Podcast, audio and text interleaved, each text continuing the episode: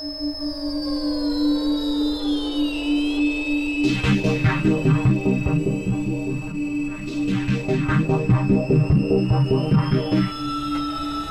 take your seats quickly, ladies and gentlemen. Bienvenidos a este ESPN Tenis muy pero muy especial, distinto, porque tenemos un invitado y casi siempre estamos solos, nos dejan solo, Guido, te cuento. Así que siempre es bueno tener compañía y más si se trata de vos. Gracias por, por darnos este tiempo. No, gracias a ustedes por la, por la oportunidad de charlar Te un veo, rato. te veo emocionado por estar acá, por otro lado. sí, contento, contento de estar en Buenos Aires. Bueno, bueno, eso, eso es importante porque nunca podemos tener un invitado, porque claro, están viajando todo el tiempo, en Buenos Aires están un ratito nada más, y si están más tiempo es porque por ahí tienen una lesión y nadie tiene ganas de hablar cuando el físico no, no está bien y uno está recuperándose, así que bueno, aprovechamos este tiempo, ya te estás yendo para reincorporarte al circuito, así que bienvenido entonces a este, esta entrevista, esta charla. ¿Cómo te sentís con esta pelamanía que hay en, en Argentina? Programas de televisión, radios, diarios, revistas del corazón. ¿eh? Y es, eh, es raro. Primero porque no, nunca fui de ese perfil alto, digamos. A mí me gusta siempre el perfil bajo, siempre me consideré siempre un jugador con, con otro tipo de perfil, pero bueno, obviamente es imposible después de- del resultado de, de Wimbledon que nada, controlar como eso. Pero creo que más allá de todo, intenté mantenerlo siempre bajo control, que, que fue difícil, pero bueno, disfrutándolo porque sé que esto dura poco. Pero la verdad muy contento de que me haya ido bien también para poder venir a Buenos Aires y descansar, que no estaba en los planes. Eh, y eso a mí me permitió descansar, bajar un poco a tierra y recargar pilas, que eso va a ser clave porque el año es largo y todavía faltan muchos torneos. Bueno, vos lo disfrutás, por ahora lo disfrutás. Sí, sí, Y si no es así, que sea después de esta nota, que sea después de nuestro programa. ¿no? Ojalá. Eh, Guido, por favor, te lo pido. Bueno, momento de la charla con, con Guido Pela, cuando recién te presentaba, hablaba de la, de la pelamanía, ¿no? De la Guido Pelamanía, programas de televisión, etc. Y vos me decías que lo estás como disfrutando, esto. Eh, ¿Qué cosas en el tenis, la verdad, no, no has disfrutado? el saber que tenés que todos los días entrenar a las 8 de la mañana, a las 9, a las 10, que hay momentos de la semana que yo me levanto sin ganas de jugar y tengo que jugar un partido. Entonces, el tema de decir cómo hago para tratar de estar lo más prendido posible para enfrentar un partido que no tengo ganas de jugar, porque me pasa a mí, te pasa a vos, le pasa a todos, que hay veces que uno se levanta y no tiene ganas de ir a trabajar. ¿Y, qué pasa cuando pasa eso y sabes que es inamovible? Que hoy no me levanto y está tu coach esperando, el, profe. Actuás. Actuás. Como Tenés que ser el mejor actor posible ese día. Me siento mal. Decir, me siento mal. mal, decir, no tengo ganas, no tengo ganas de luchar, pero del momento que entras a la cancha, actuar. Claro. Gritar, demostrar que estás para correr, demostrar que estás para luchar y que el otro se crea ese cuento, lo más importante, ¿no? Que el rival sepa Sí, no es fácil para el o sienta que vos estás a full, por más que por adentro vos sientas que estás destrozado. Y así todos los días te levantás y decís, volvería a elegir esto que me está tocando, que es lo único de hecho que, que, que has hecho, ¿no? Porque el tenis ha sido tu vida hasta ahora. Es la discusión eterna que tengo con, con mis viejos, de que ellos dicen, vos ahora no tenés energía como para hacerla de nuevo. Vos tenés 29 años, hiciste un esfuerzo enorme y vos ves para atrás todo lo que hiciste y es obvio que vas a decir que no lo vas a hacer de nuevo. Muy poca gente que se ha esforzado de la manera que te esforzaste vos diría, lo hago contento, porque la verdad que el desgaste mental y físico que te genera llegar al nivel de elite es muchísimo. Entonces, ¿Pero lo seguís eligiendo todos los días? ¿Esto Sí porque, si no, sí, porque si no, no estaría acá. Ajá. Y yo tengo una ventaja muy grande contra otros jugadores, es que yo sí dejé de jugar al tenis en un momento. Entonces yo sé lo que se siente, sé lo que se siente no tener nada para hacer, lo que se siente estar en una cama o levantarte sin tener ningún propósito en la vida. Y es algo que no me gustó, por Claro. eso volví. Y ahora más allá de que me cuesta, lo hago bien y como te digo, le pongo muchas ganas al entrenamiento. eh, es algo que cuando tuve que enfrentar esa, esa decisión de dejar de jugar, no me gustó. Pero la gente puede decir, ¿en qué puede salir mal en una vida de tenista que, bueno, uno compra lo que ve en la tele, ¿no? ¿Qué puede salir bien? Le cambiaría la... ¿Cómo? ¿Qué puede salir ¿Qué bien? puede salir bien? Porque vos ves en la tele a 100 tipos de no sé cuántos millones. Sí, sí, sí, claro. Entonces no es que puede salir mal. Porque vos ves eh, un partido de fútbol y Sí. hay 150 mil millones de equipos en el mundo Claro. y 150 mil millones de jugadores viven del fútbol. En el tenis viven 100. Ujú. De no sé cuántos juegan. 5 millones, 10 millones, 20 millones. Entonces lo que ve la gente obvio que van a decir, ¿qué, qué problema Claro, tiene? Juegan en Nueva York, comen exacto. crema, eh, frutilla con crema, viajan a Australia. conocen. Está bien, Mm. pero los future que jugaste cuando te pagaban 100 dólares y perdías en primera ronda, o mismo los challenger que por ahí te levantabas un día, llovía y no jugabas por tres días porque los cancheros no estaban o porque no la infraestructura de- del club no daba. Esas cosas la gente no la ve porque no la muestra la tele. A vos te muestran a Federer tirando gilet, drop, eh, Claro. Gran Willy y eso es lo que le gusta, pero no es lo que es el tenis.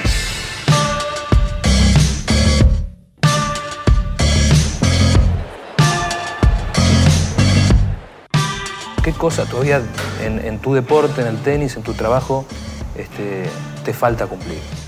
Mira, yo siempre dije que la Davis no fue un sueño, pero porque para mí había pocas chances de jugar Copa Davis, entonces no lo tenía como algo. Imagínate ganarla, o sea, con todos los monstruos que habíamos tenido y todo, digo, o sea, es muy difícil que la ganemos eh, ahora. Pero bueno, obviamente se cumplió. Eh, yo lo que sí tenía presente era ganar un ATP y tratar de ser top 10. Eh, el ATP lo gané, top 10 no fui todavía, pero obviamente, como te digo, cuando era chico quería ser número uno del mundo y después uno se va poniendo objetivos alcanzables. Y mm, ahora pienso que, nada, tratar de, entrar en el top 20 sería un buen objetivo, pero creo que el objetivo final o el sueño, como vos decís, es, es ser top 10, así que me faltaría uno. No te digo un gran slam, porque él prácticamente es lo mismo que ser número uno, pero me encantaría, pero no lo tengo como un sueño. Un sueño sería llegar a ser, llegar a ser top 10 y bueno, el ATP que ya, ya lo gané. Claro. Y, y con lo que pasó con, con- en Wimbledon, eh, ¿sentís eso de que es imposible o que es muy, pero muy difícil ganar un, un torneo de esas características? Imposible, Uno, no, no. uno agarra hoy el ranking, ¿no? Otra vez Federer, Nadal, Djokovic, allí en el top 3. Hace 10 años que estamos con, con los mismos allí y si uno ve el listado de aquellos que han ganado los torneos grandes, salvando algunas excepciones, también son ellos. Este, ¿Pensás que en algún momento uno puede, si uno mantiene ese nivel, puede meterse? ¿Pensás que hoy con ellos mismos, Federer te has enfrentado, por ejemplo, y me acuerdo dos partidos, eh, un, un partido que Sí, sí, te ganó los dos en, en tiebreak, o sea que tampoco, no, no sé si, lo- si ese partido fue mentiroso, lo sentiste así por el resultado, pero digamos, ¿pensás que, está, que, que es posible ganar un Grand Slam hoy por hoy? O, Yo creo que es muy difícil, Muy difícil. eh, pero más que nada porque tuvimos la... O sea, yo admiro un montón a ellos, pero tuvimos la desgracia de caer en esta época que para mí es la, mejor época del tenis en la historia. Eh, y es muy difícil ganar partidos en torneo de Grand Slam o mismo ganar Grand Slam porque están ellos que están en un nivel increíble. Uno puede hacerle partidos muy buenos. Yo a Nadal lo tuve doble break y en ese momento es cuando ellos empiezan a jugar de otra manera o te tiran toda la camiseta encima y ahí es cuando te sacan la diferencia. Vos podés jugar de igual a igual con cualquiera. Ahora, ganarles a ellos, esa es otra cosa. O sea, vos podés estar match point. Federer estuvo match point con Djokovic y perdió. Entonces, ganarle a ellos es una cosa totalmente diferente a hacerle un buen partido. Yo creo que con esto de Wimbledon me convencí de que puedo estar en la pelea de, ahí. Puedo hacer cuarta ronda, puedo hacer o sea, tercera, cuarta ronda, eh, un cuartos. Pero bueno, están estos tipos que no les gana nadie. Y la realidad es que viendo cómo están jugando, tienen por lo menos para 4 o 5 años más. Por lo menos eh, Nadal y Djokovic tienen 4 o 5 años más. Federer no te digo 4 o 5 años más porque ya tiene 38. Pero hasta que no se retiren ellos, los veo difícil. Y yo en 4 o 5 años no sé dónde voy a estar.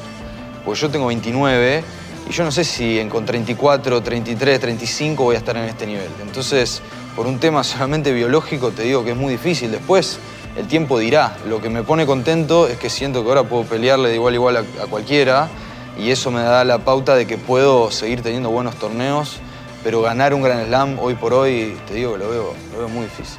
Y, y la última, todo esto, este cambio ¿no? de cabeza que siempre decimos que es importante para el tenista, no sé en qué porcentaje vos me dirás, al margen de jugar bien y, y tener técnica, ¿no? Pero digo, eh, ¿te lo dio San Pablo? Haber Sí, ganado ahí? sí.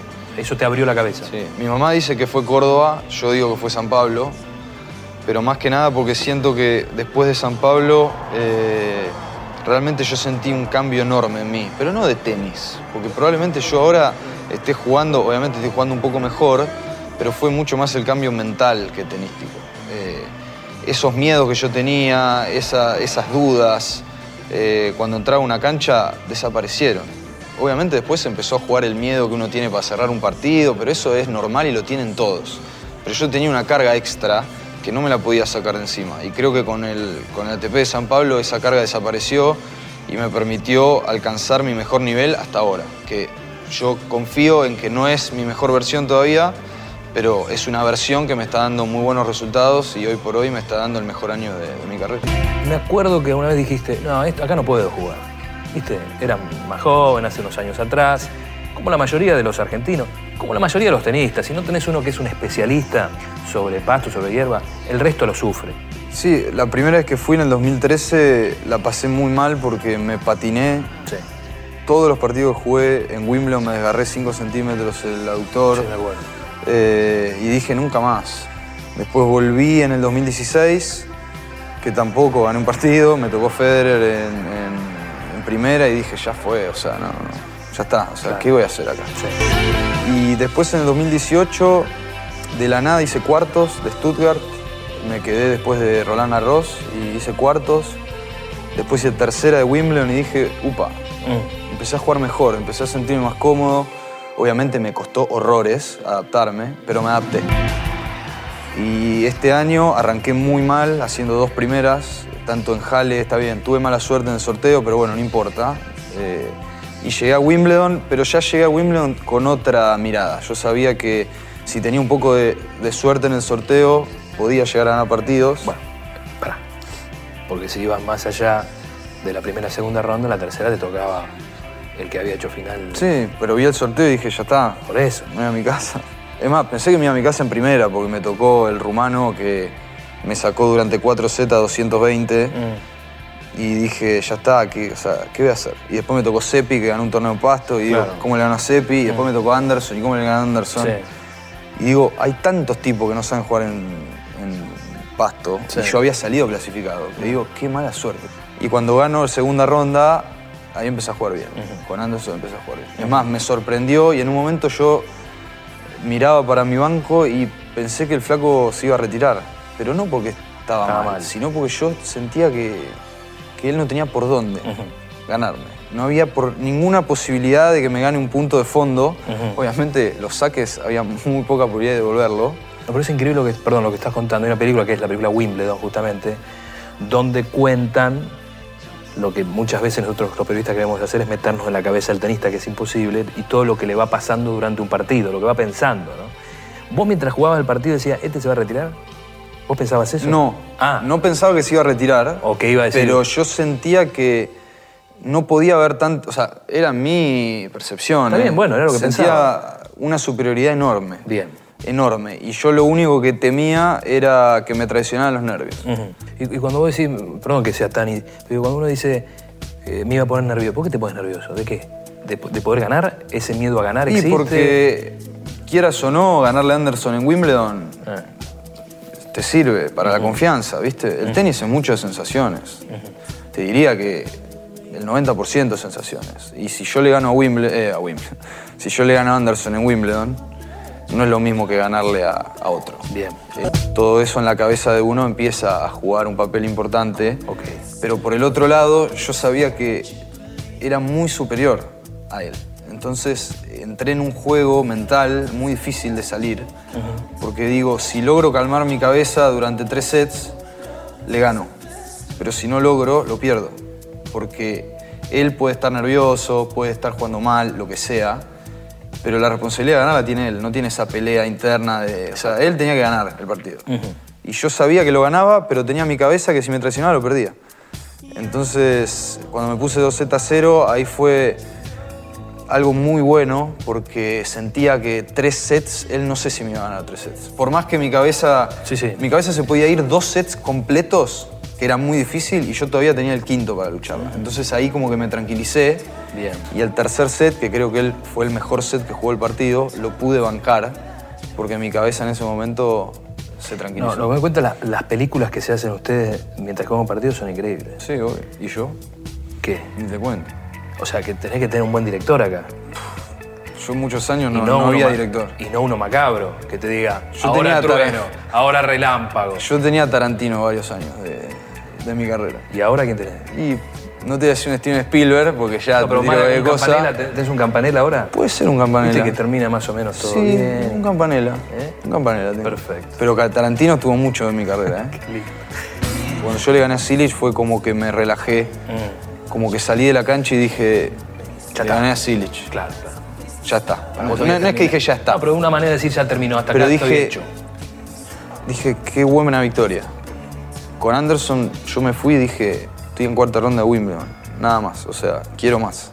En mi cabeza funcionó de una manera diferente, o sea, estaba mucho más concentrado y para mí no había pasado absolutamente nada.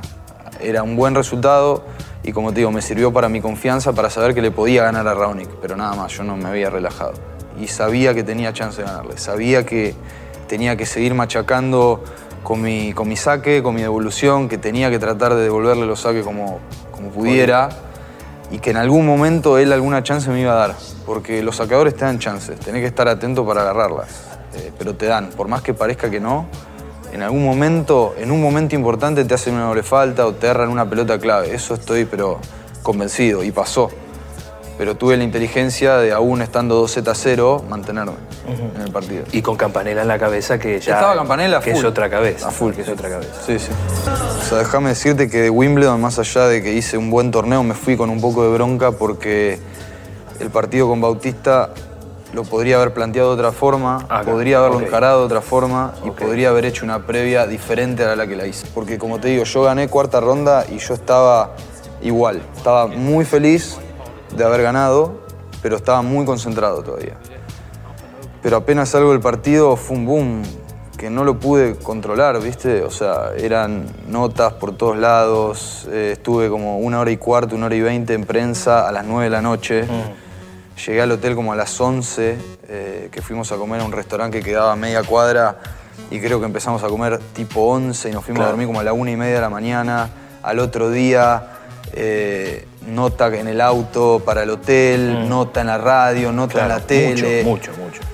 Lo que hace Federer, o por, cada vez que gana un torneo de Grand Slam, pero lo termina de ganar y quedarse hasta tarde, porque Sí. él, es, él es así muy caballero en ese sentido y, a la prensa le da eso. Vos lo hiciste todavía en, medio cuartos, del torneo. En cuartos. Claro. Eh, y por ahí por un poco, por falta de experiencia o por lo que sea, no me. No lo tomé de la forma que por ahí lo tendría que haber tomado. Pero tampoco lo tomé como algo trágico porque en mi carrera me ha pasado siempre. Entonces, yo sé que voy a tener otra, otra posibilidad, estoy Bien, seguro. bien. Y lo que me permitió esto es saber que de acá en adelante tengo que hacerlo de una manera diferente. Eh, pero más que nada para que la cabeza mía no me huele, porque me cansó mucho ese día eh, posterior a la victoria. Y en un Gran Slam, cuando vas ganando partidos, lo que más tenés que cuidar es la energía, Claro. tanto mental como la energía física. Es verdad. Y me costó desde ese lado, entonces me fui enojado por ese, por ese tema.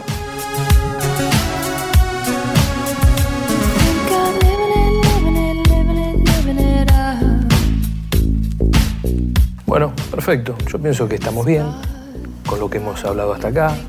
Este, te deseamos lo mejor para lo que viene, pero ha sido un placer estar con vos, Guido, la verdad, y siempre conocerte. Placer como siempre, sí. Co- Como, siempre. Y, conocerte un poquito más también, porque por tiempos uno no, no, no te puede conocer.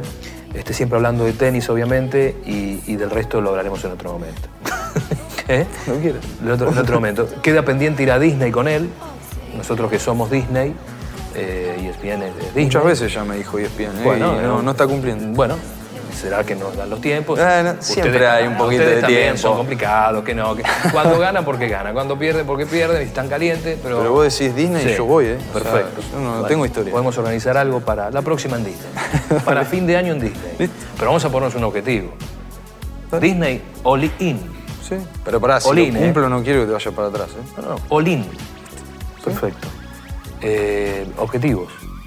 ¿Qué Después obje- hablamos... ¿Qué objetivos no. pueden ser? No, no, pues planteate un objetivo. Hablo de acá si, a fin de año si que termino el año top 20, porque ahora estoy ahí, pero Ah, defiendo puntos. no, pero está- pará. Está cerca. Pero necesitas un montón de puntos. Bueno, ¿qué querés? No, no, no, está bien. Top 10 no. Top 20. Top 10, o sea, y es un all-in en Disney. ¿Y pero qué sería un all-in en lo- Disney? lo. ¿Me llevas al mejor hotel, todo Esa- no? le- otra vez el anillo en el castillo, digamos, todo como Ah, tiene que ser. bueno. Hacemos como tiene que ser, no esa foto ahí de casualidad. Porque Top tenías 15. el pato abajo. Top 15. Cuando termine el año, Top 15. top 15. Y si no, puede haber otra cosa. Puedes, también podemos hacer una excepción, no sé. La producción se agarra la cabeza y dice, no, un en con lo que está el dólar.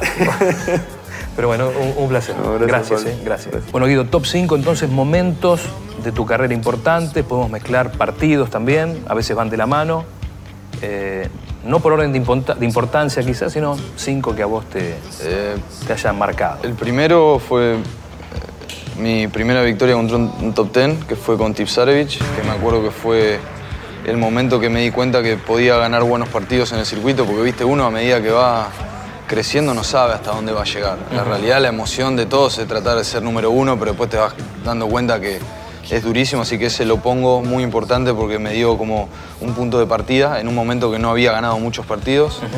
Eh, después, obviamente, está el título de, de Copa Davis, pero como yo no jugué la final, le doy más importancia a mi punto con Edmunds. Pero fue, importante Eh, eh, lo en la semifinal. Claro, para Todo fue, Claro. pero si tengo que rescatar una situación en particular fue ese punto con Edmund, que nos permitió como sacar una ventaja eh, muy importante. Después la tercera fue mi victoria con Silic en, en Wimbledon, que no había ninguna posibilidad, o sea, ninguno podía pensar que yo le podía ganar y la terminé ganando. Y después otra vez, ¿no? Eh, después con Anderson, Sí. que también eh, finalista todo y la verdad que le gané con una superioridad que ni yo hubiera esperado. Y el quinto, el torneo de San Pablo, que fue, nada, pues puede llegar a ser otro punto de partida como algo bueno, porque después de eso creo que la regularidad que me faltó toda mi carrera la pude empezar a, a agarrar de a poco y creo que fue por esa mochila que yo siempre digo que, que me saqué de, de ganar un título, así que creo que ese, ese momento fue espectacular. ¿Ningún bonus track? No. No. ¿Fuera del ranking? ¿Alguna cosa también especial? No. Lo dejamos ahí, lo cerramos ahí. Sí, no solamente. Perfecto. Top 5 de Guido Pera. Bien.